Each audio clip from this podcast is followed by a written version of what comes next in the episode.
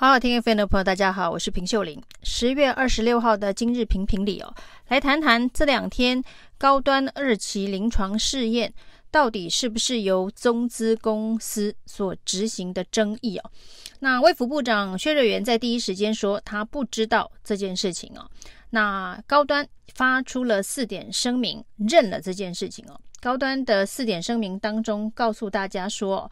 那有关于这一个高端所委托执行二期临床试验的公司啊，他们签约的时候是一家美商公司，那后来呢，美商公司跟中资公司合并啊，那现在是一家中资的公司，也就是说呢，这个邱成远所指控的这个高端所委托的临床试验实验公司呢，的确是一家中资公司，没有错。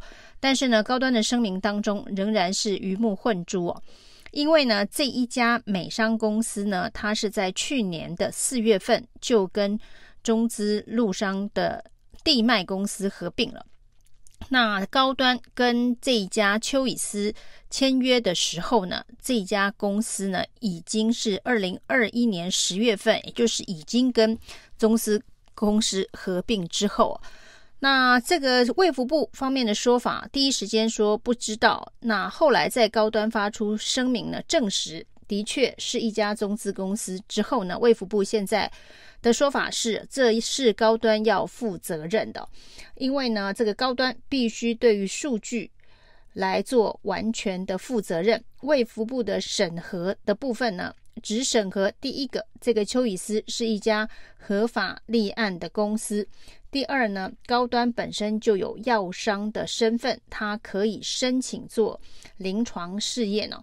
是卫服部食药署的审核，只管研究计划、实验计划，不会去管高端委托谁来执行。那至于这一家被委托的公司呢，是不是属于中资？这个部分也不归食药署来管哦。那食药署这个回应跟之前遇到黑心快筛。的时候回应的方式基本上一模一样哦。那卫福部只管这家公司有没有合法立案，有合法立案之后呢，那至于呢，它进口的快筛是来自于美国还是来自于中国大陆，卫福部呢只看书面审查资料，所以呢，如果被蒙骗了，这部分呢也不归卫福部管了，只要来申请的厂商符合资格就好。那针对高端是用中资的公司来进行 CRO，就是说临床实验设计、收案、结果分析等等这件事情哦，目前大概已经得到证实了。而这家公司呢，现在叫做凯迪亚，它的负责人就是中国大陆的谭灵石哦，所以呢，它就是一家明明白白的中资公司哦。那这个事实面厘清之后呢，卫福部现在撇清的方法说，这是高端要负责的，他们不管这家公司是不是中资哦。那至于这家公司是不是中资，那恐怕是投审会、经济部的相关的权责哦。卫福部只管说这个实验计划合不合理，这个实验的这一个计划缜不缜密哦。至于谁做，卫福部不管。那卫福部。也是民进党政府当中的一个部会哦。民进党的执政当中呢，告诉大家，对于中国大陆的种种的侵入、统战，还有这一个相关的掌控，都要严阵以待哦。因为中国大陆是敌国，但是对于这一个政府高官口中所说的战略物资、关键战略物资疫苗。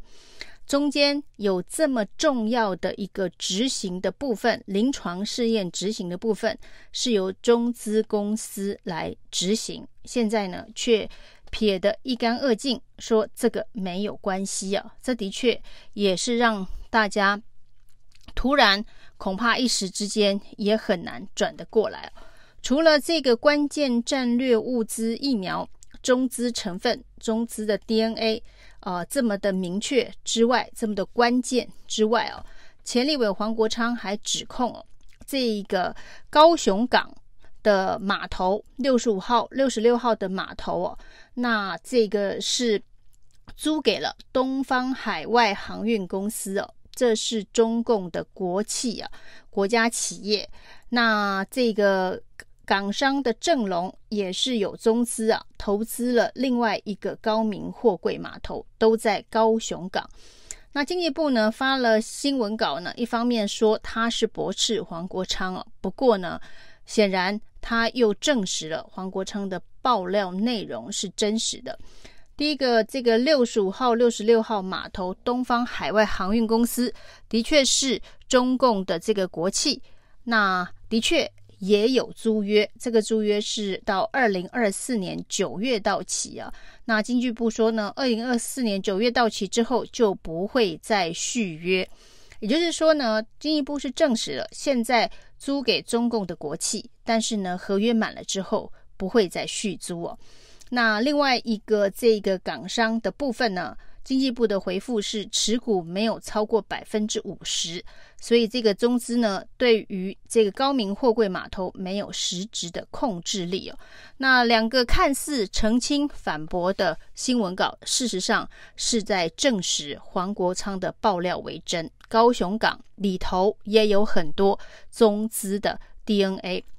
民党在每一次的选举当中哦，都一定会有。抗中保台的这一张牌，这次呢，在台北市，陈时中也喊出他是呃抗中保台的市长，那他是最能反共的市长，他有抗中抗共保台的 DNA。那甚至呢，一大堆人去逼其他的参选人要签所谓的不投降承诺书。但是不管是在关键战略物资的疫苗，或是关键基础。建设的港口现在都已经被中资入侵了，可是呢，不管是经济部还是卫福部哦，都撇得一干二净哦。经济部说这个合约约满了不会签，那不然就是这个资金的持股没有超过百分之五十不重要。那这是中共的国企哦，由中共国务院所控制的企业。那高端的部分呢，虽然是私企啊，就是私企的中资。但是呢，高端说，我这家公司呢，以前本来是美商，那所以的数据资料库在美国，那执行呢是在台湾的独独立团队哦。但是台湾的独立团队，他现在的呃负负责上报的对象是中国大陆的谭临时董事长。那你说他们中间没有上下的关系，完全独立运作，这恐怕也不符合。现实的认知哦，所以呢，关键战略物资的疫苗、关键基础建设的港口，现在呢都有中资的疑云。可是民进党政府却看似呃不在意，撇得一干二净，好像没关系哦。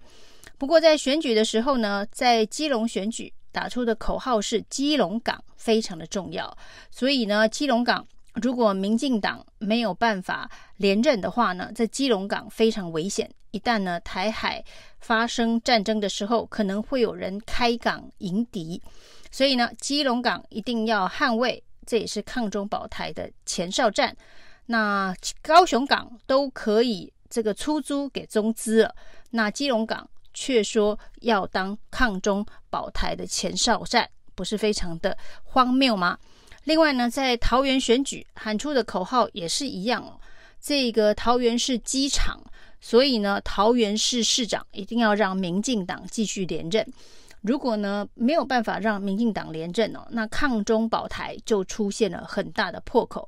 这个机场的这一个所在的这一个首长很有可能会把这个机场门户洞开哦。在基隆港，在桃园机场。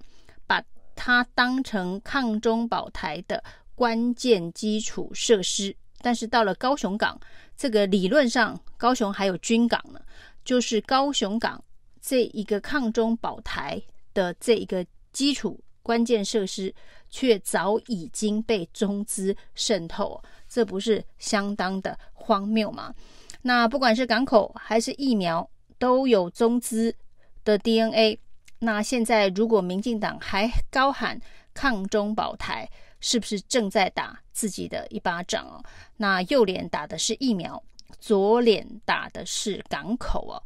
那在这个蔡英文、苏贞昌都放任这样子的一个事情呢，可以任由卫福部跟经济部互相切割哦，那自我撇清责任的状况之下，人民恐怕再也不会相信民进党真的认真的对待抗中保台的意义哦。以上今天评评理，谢谢收听。